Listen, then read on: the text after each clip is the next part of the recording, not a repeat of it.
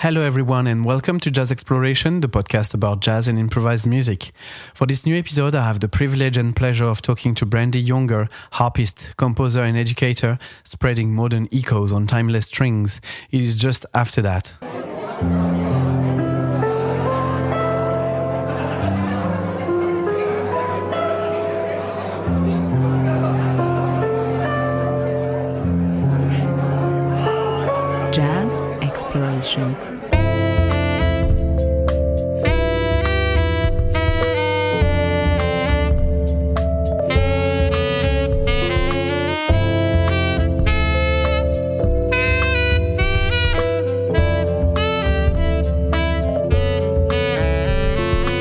Hello, Brandee Younger. Hi. Thank you very much for accepting my invitation in Jazz Exploration. Thank you so much for having me, Thomas. Thank you very much for your time because I know you're very busy and you just came back from a tour in the in the in Europe. Um, so yeah, it's a, it's a great honor and pleasure to have you. Thank you. Um, so yeah, I, I, I think everyone knows you. Well, all my listeners knows you, but still, I'm gonna ask you to present yourself as a person, as an artist. Oh boy. Well, you know, it's never comfortable talking about yourself. I know, but from a listener point of view, I mean, uh, why I do ask this question is because generally journalists or they are presenting the guests and you never have the opportunity to say to the world who you are. And I think it's very interesting from my point of view. Well, I guess in a nutshell, um, I am sort of a, well, I'm definitely a harpist, but the genre gets a little fuzzy. Mm. My background is in classical training. Um, so I would say my music is like a fuse of classical, jazz, soul elements sort of combined with hip hop influences as well. Um, I'm based in New York, born and raised, still here in New York but I travel worldwide. Um, this past year, I've been promoting my most recent record, Brand New Life, uh, with a trio. We've been keeping this this year scaled down small and just really having the time of our lives on the road, which has been really fun. I'm also an educator, so I teach. I teach harp at NYU at New York University, mm-hmm. and also at the New School which are both down in the village in New York City. So that's that's the basis of my life in conclusion. yeah. I've played I have I have a number of records out under my own name, but I also record with kind of everyone.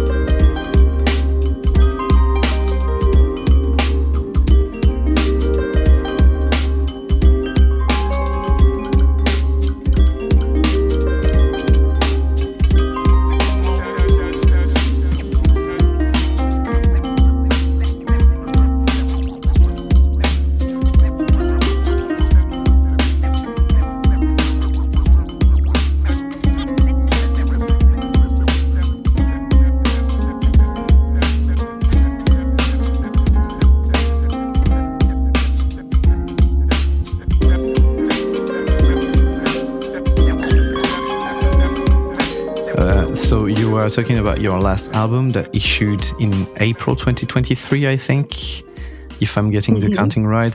So it's called Brand New Life. Um, it's basically like a way to, uh, I don't know if uh, say thank you or promote or make her more known in the world, the harpist uh, Dorothy Ashby. Yeah.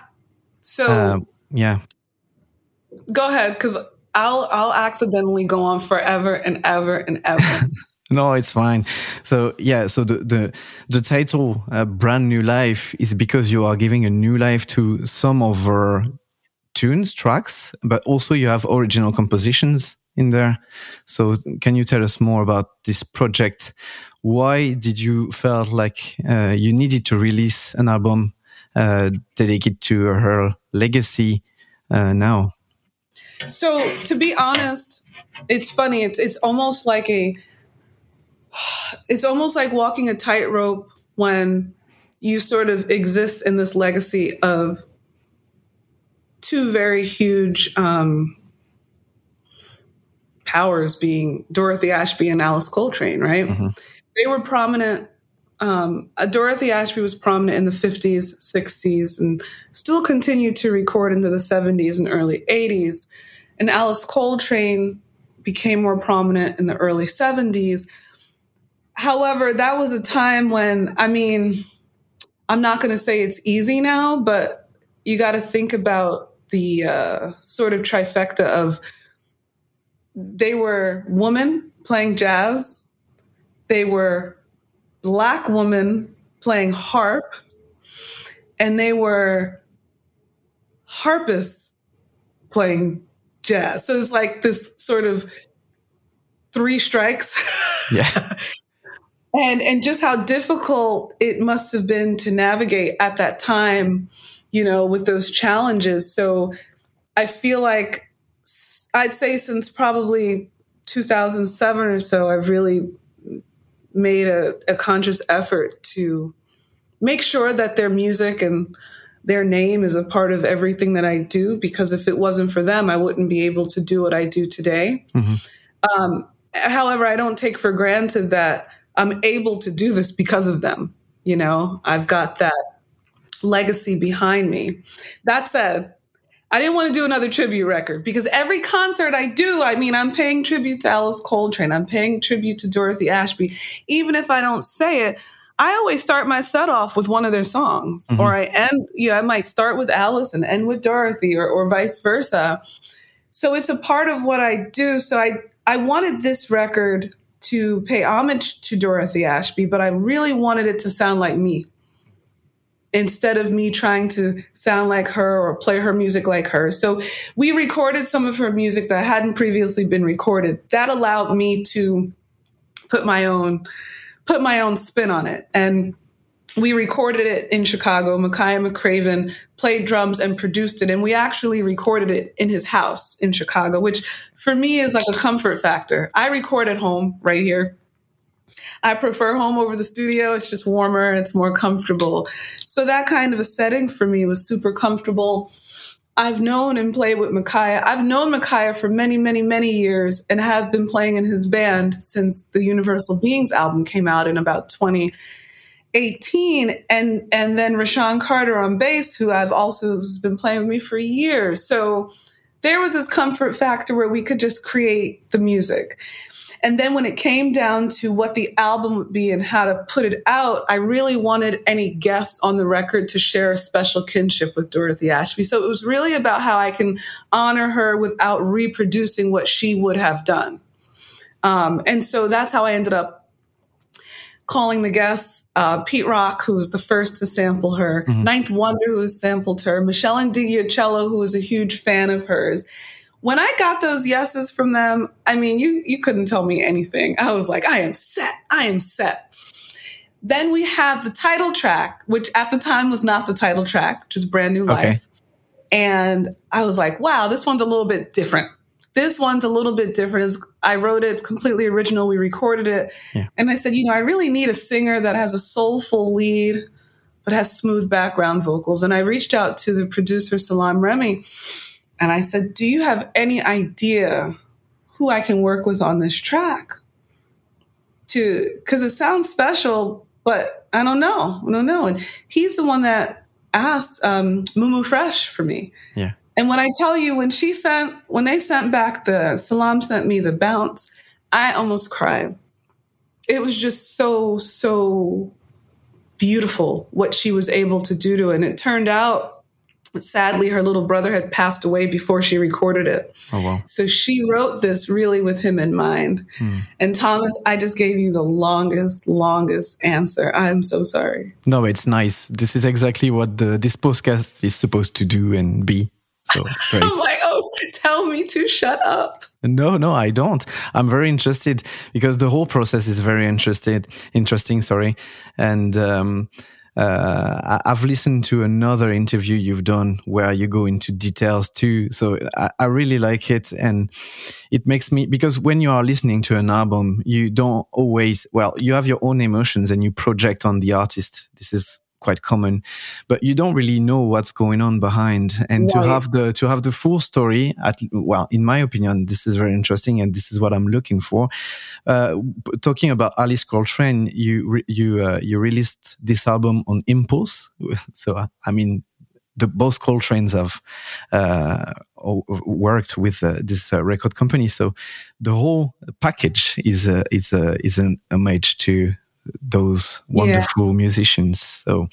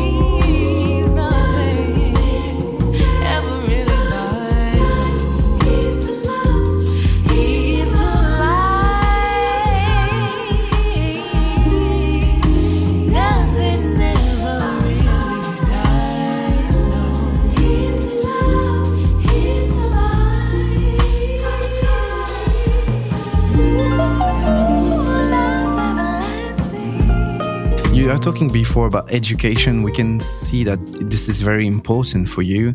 Um, so you do many things in education. Is it uh, like are you doing this for uh, the instrument? Are you doing this for a new generation to get interested in those kind of music, classical, jazz, that are not so uh, always easy to discover and to understand? So, what are your objectives with the education and why are you that invested uh, in education? So, all of the above. Um, I've been teaching since I finished school. Probably, I started teaching straight out of undergrad, but over time, it's really started to evolve into two things. And it's actually what you said. Um, part of it is just spreading. Okay. What I do in terms of the music that I record and the music that I play that I feel is spreading awareness about the instrument across the board. Mm. To both harpists and non harpists, especially people who would never ever think about going to a harp concert. Yeah. And they go and they're surprised because they expected something a little more low key, you know. Mm-hmm. Um, but in terms of the teaching, really part of it is selfish because it's really fulfilling when you've worked with someone, especially when they're younger, hmm. and you sort of watch them have these breakthrough periods. And it's just rewarding because yeah. you can literally see the fruits of your labor. Yeah. You know, so I think that part of me feels like it's my obligation if I can do it, if I can help, there's this old song, If I Can Help Somebody As I Pass Along. It's my grandmother's, it was my grandmother's favorite song and her motto. Okay. If I can, if I can help somebody as I pass along, if I can help somebody with a word or song, um, then my living will not be in vain. So I do feel like it's somewhat of an obligation mm-hmm. to to pass it on and not just gatekeep. How is it to learn harp when you are a, a young kid or a teenager? Can you start very early? Yeah, you can start super early, but it's probably better to start with the piano. Yeah, okay. So you have a full understanding of the inst- of music. Yeah. And then picking up harp from piano is much easier than just picking up harp straight away. Yeah. Because of the size of the instrument? No, because uh, with the harp everything's not in front of you. With the oh, yeah. piano, everything's laid out so you can really make the connection between notes and chords.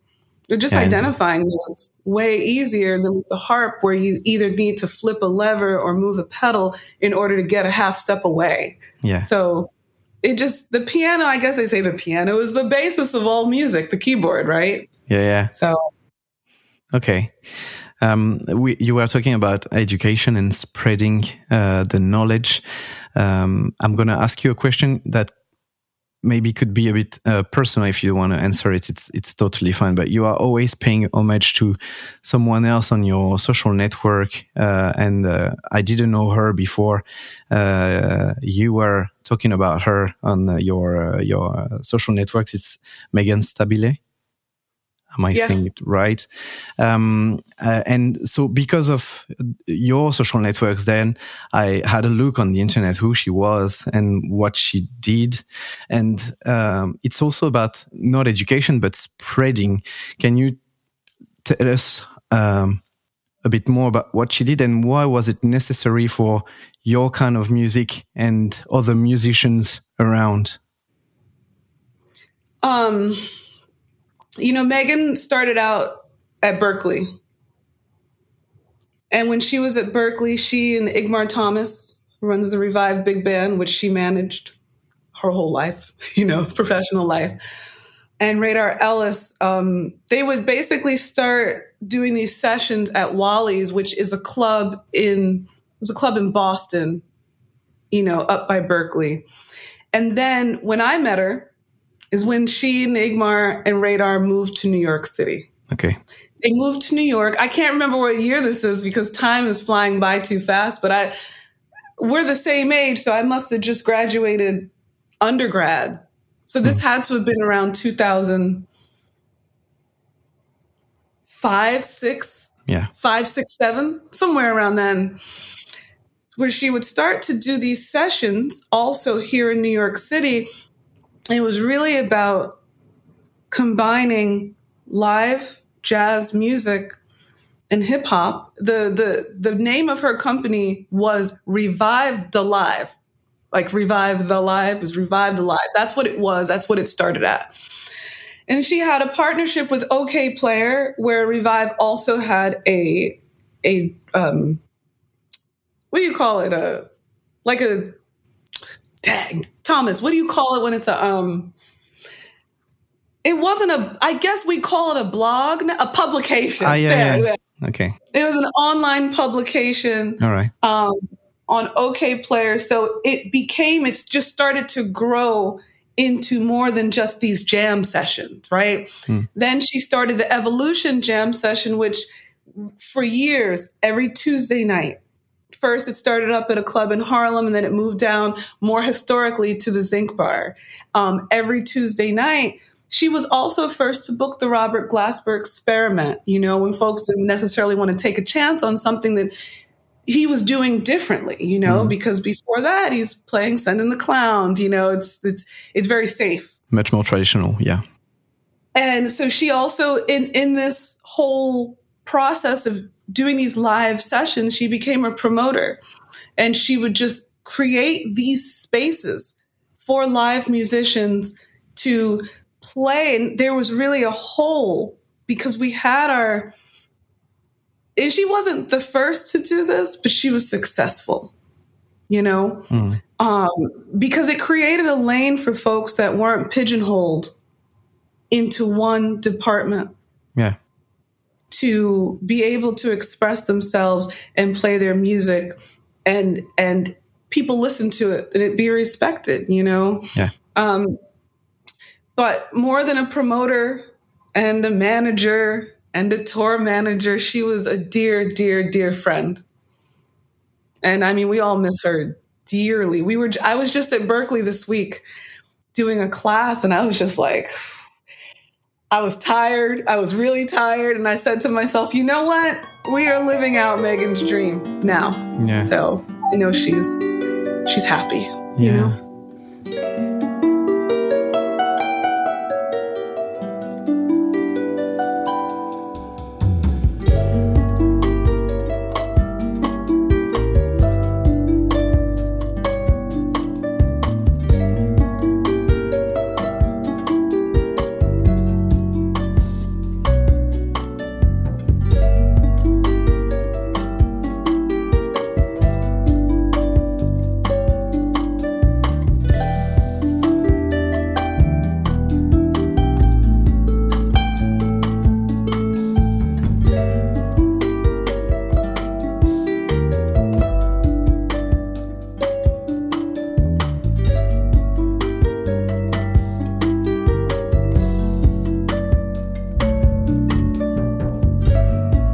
That's that's very interesting. The the the part you were uh, talking about about people that that were giving that are giving a chance to person that are experimenting new things.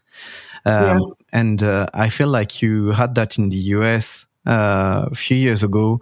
It happened too in the UK recently also. Uh, in jazz and improvised music in general. And now I feel like it's spreading more and more, but all the artists now are more or less saying what you are saying now. It's, we don't have, we have, uh, like we have albums, we have tracks, we can produce things, but it's very hard to find a place where we can express that. Yeah, and uh, and she really helped create create a space for that. Yeah. Okay, very interesting. And so you are uh, successful with your music now. So you just toured with the new album. So as you said, you were a trio on uh, on stage. So yourself at harp, Rashaan Carter at bass, and you were not with uh, uh, Makaya McCraven on tour. No, because Makaya's well, on tour. Yeah, I, I did. Leave, I did leave my tour to go do some tour with Makaya in between my tour. I left to Makaya, but um, yeah, Allan Mednard is playing drums with us. Yes. So, uh, how the tour has gone like so far? Amazing. I I feel like the luckiest person in the world, the luckiest band leader in the world to have those two with me because you know touring is I'm sure any musician will tell you touring is not the easiest thing on earth. Yeah, you know, right. tiring. And with the merch and with the bags and with the trains and the planes and the no sleep, it's I think that you know you're spending the least amount of time on the stage. Yeah. The stage is the least amount of time. And so you're spending all of this time together. So it's really important to be with people that you resonate with. We have similar habits. We know each other's points of how far we can push each other. Um, but we we're like a well-oiled machine. Everything really works together, and I just feel so. so I mean, I've I just feel really lucky, really lucky to have them. Yeah, it's good. It's good that you managed to create your team and your way of touring so it can be the easiest way possible for you. So I had the opportunity. I was lucky enough to have a seat to see you in Brussels because I'm living in Brussels. So you were at the Ancienne Belgique. Uh, you came to Brussels? Yes, I did. Yeah. Yeah. This is how oh, actually. This is how fun. actually I reached out because at the uh, when I I tried to uh, reach out is just after the release of the album because I loved it and I really wanted to have the the opportunity to speak about it with you, but it was a bit tricky. So I was like, okay, she's coming Brussels. Maybe we could like uh, our uh, path could cross for uh, for a small interview, but we didn't manage actually to plan that. So yeah, but I still came. Thank you thank you for reaching back back out. I'm sorry. Things get so crazy, especially around release time is nuts. Yeah, I can imagine. I can imagine. So um yeah, so it was really nice, a very nice moment. I really enjoyed it. And it seemed that you enjoyed it too because the whole family was there, right? In Brussels. Oh my gosh. Yes, my sister literally flew in for a day.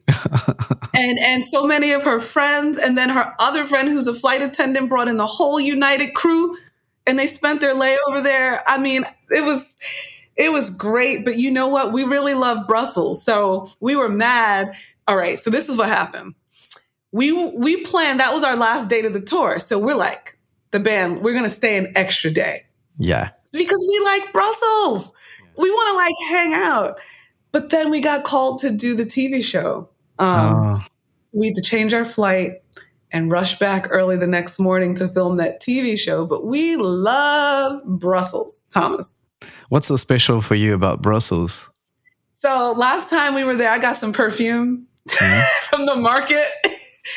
and after sound check, we went back to the market and same guy was there. He remembered me oh, really? and he okay. remembered what scent. And I got some more oh, of the same wow. perfume. Good yeah, service. I know. Yes. Okay. So that that's just one reason that I love Brussels. We also got some cool soap nice shopping. The food was great. Get our french fries, get our waffles. It's just wonderful. Good. So, uh, uh, about touring, now it's finished for Europe. What's the next? We'll be playing Winter Jazz Fest at least a couple days, January 12th, January 15th, and we'll be working for sure into next year. Okay. So, now that you released uh, this album, what are your plans, project for the next week or year? Or maybe not a project, but something you would like or you would dream to do uh, in, the, in the few months or year coming? You mean music wise? Yes. Or, el- or, or else, if you are not planning to, if you are, if you're taking a break for music and do something else, I mean, you can share it with us. You know what I want to do? I don't know if I'll be able to. Yeah. I want to take some time and give myself a personal retreat and just write some new music. Hmm. That's what I want to do. I'm not sure that's going to happen. I'll still have to write some new music, but I'll probably end up doing it right here in my living room. Okay because it's hard to find time to like you, you cannot do uh, like residencies anymore? You know they're out there and i've never had luck with getting them so but that's that's ideally what i want. I mean it would be great to have a residency for the band. Hmm. you could just play play play and work out ideas and get paid to do it. That's ideal. Hmm. you know uh... but back to reality yeah, it's hard to to manage to have that kind of things. Yeah. Yeah. yeah. Okay. What's your process to create a, an album? Do you take uh, like a day or two, and you you like, okay, I'm gonna write today. I'm gonna have to produce something, or it's just like ideas that are coming, and then you put them on paper. I sit down and I say, I'm gonna write today, and I'm gonna produce something, and I start, and then I've run into a wall. Yeah. So I think it's better for me. I've learned to just start writing pieces and not finish them, which mm-hmm. sounds very terrible. But what happens is that if I get an idea sort of mostly out, mostly down on paper, and start to play it with the band, it can start to f- complete, you know, it can start to I can start to make sense of it once I'm hearing it. Because I write by myself on the harp and it's hard sometimes to imagine what that could sound like with the rhythm section and yeah. what I want in the rhythm section and what kind of groove I want in the rhythm section. So, so you have a basic idea and then you run around it and you find. Yes. Yeah. Yeah. Okay. I That's, find that to be the most efficient, uh, effective for me. Yeah. Okay. That's why a residency would be great.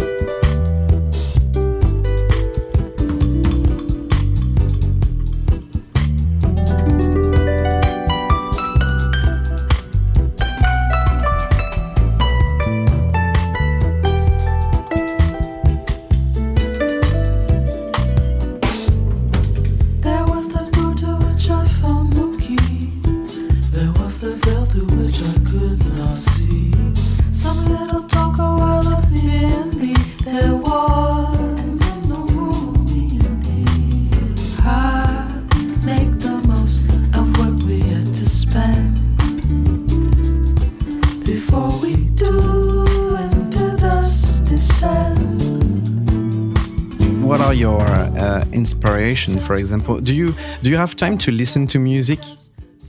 Yeah. Absolutely. Okay so actually sometimes my friends are making fun of me because we could be in the diner or somewhere and i know every song. Oh okay. Like the song from 1920 songs from 1940 i just know i know the most cheesy songs you can imagine. Mm-hmm. so I listen to music and my default right before I signed on, I had to turn off the, the speaker.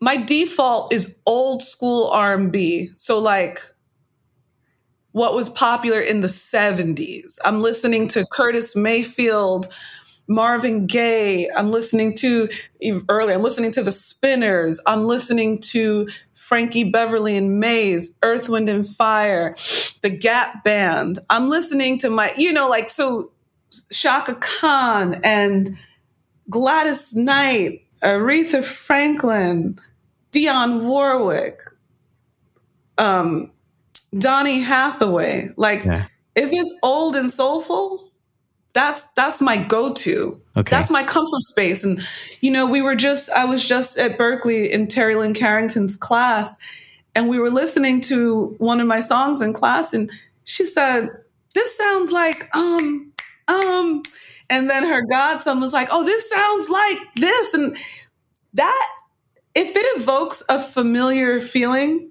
I think I did my job, you know? And yeah. one of the things I always say, like when I was younger, my my mom would always ask me to play something like if I was doing getting ready for a performance, she would say, Well, could you play something people know, please, that people can recognize? And I started to do that. But then as I start to write my own music, I do write things that sound reminiscent of something you know already. So I think people are able to make a connection with that. I mm. hope.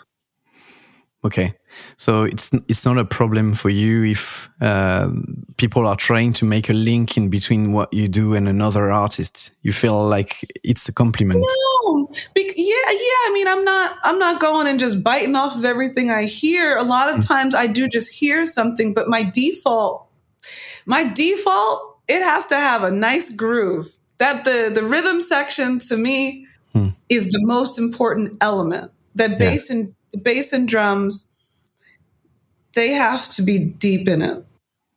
Yeah. Okay. So you want so it's also um, it's the groove. So you have a, um, how can I say that? It's not it's not always the case in instrumental music and especially in modern jazz. I would say, even though it's changing now, but um, uh, it's not always the case when you have the opportunity maybe to feel a groove, a beat so you can you could uh, dance or at least you know hand head bang on on a music so this is something you are really looking for yeah and i actually think that regardless of the the level of difficulty that the music is i've heard the most incredible bands that are playing music that is in mixed meter doing all sorts of acrobatic stuff but still is rooted in this groove to where you can nod your head to it. Yeah. And it's all of for me, it's all about feeling good. As long as it feels good, I think you've done your job. If it doesn't feel good, it's a little, a little, one, one of my teachers said, you know, someone was writing some music that was really hard. And, and he said, this music is worrisome. I laughed, worrisome. Yeah. I don't think, I mean, music is, I mean, it exists so that we can evoke certain feelings. Yeah. But if you're just going to a concert to enjoy it, you might not want that worrisome sound. You might yeah. want to enjoy it. I want to enjoy it. Yeah. Okay. Thank you very much for, for that. And do you have a guilty pleasure in music? Something you wouldn't uh, say too much or too loud? Oh my gosh. So. I listen to the Carpenters day in and day out, and I'm not ashamed of it. No, it's not. But no, the Carpenters are incredible, but it's always funny when I just like bust out. Why do birds suddenly appear? I, I totally bust out in in song every few minutes or so. if you say a sentence, a word, I'm gonna find a phrase that you said in a song and start ah, singing yeah. a song. I see. And do you have to act? Yeah, like an actor, you have to embrace the lyrics. yes, yes, you, you, yes, or else I mean, come on. So yeah, I'm, I'm because I know so much like old, really funny old music. Yeah, like I, I used to work. Never mind. I was about to tell you. I used to work this job at Johnny Rockets which where are you, Thomas? You're in Brussels? Yes. So there's this hamburger place in the States called Johnny Rockets, the okay. original hamburger. And they have these jukeboxes and they'd always play this music from mm. the 50s. And, um, I know all those 50s tunes, and sometimes it's embarrassing. Yeah. Is it? No. Okay. Sometimes. Sometimes. okay. Um, thank you very much, uh, Brandee, for all, uh, well, for your time for ever, before and for your honesty and all the infos you accepted to share with me. Uh, thank you. I think, uh, I think listeners are going to enjoy it very much too. I hope we haven't been too long uh, for you. I no, this okay. is great. This these mornings, you know, I just got back in town, so after we got back, I had to go to Boston for like a few days. So I'm yeah. just beat. yeah. Okay. I hope you're gonna have a few time to rest also. Uh, Thank you. And uh, yeah, thank you very much for everything. And I will share all the details about your album and your website on the description of the episode. Thank Good. you. Thank you. Thank you for listening to Jazz Exploration. If you want to know more about the podcast, you can find us on Instagram and Facebook. Do not forget to subscribe, leave a comment, and share. See you soon. I'm leaving you with Brandee Younger's tune, The Windmills of Your Mind, featuring Ninth Wonder.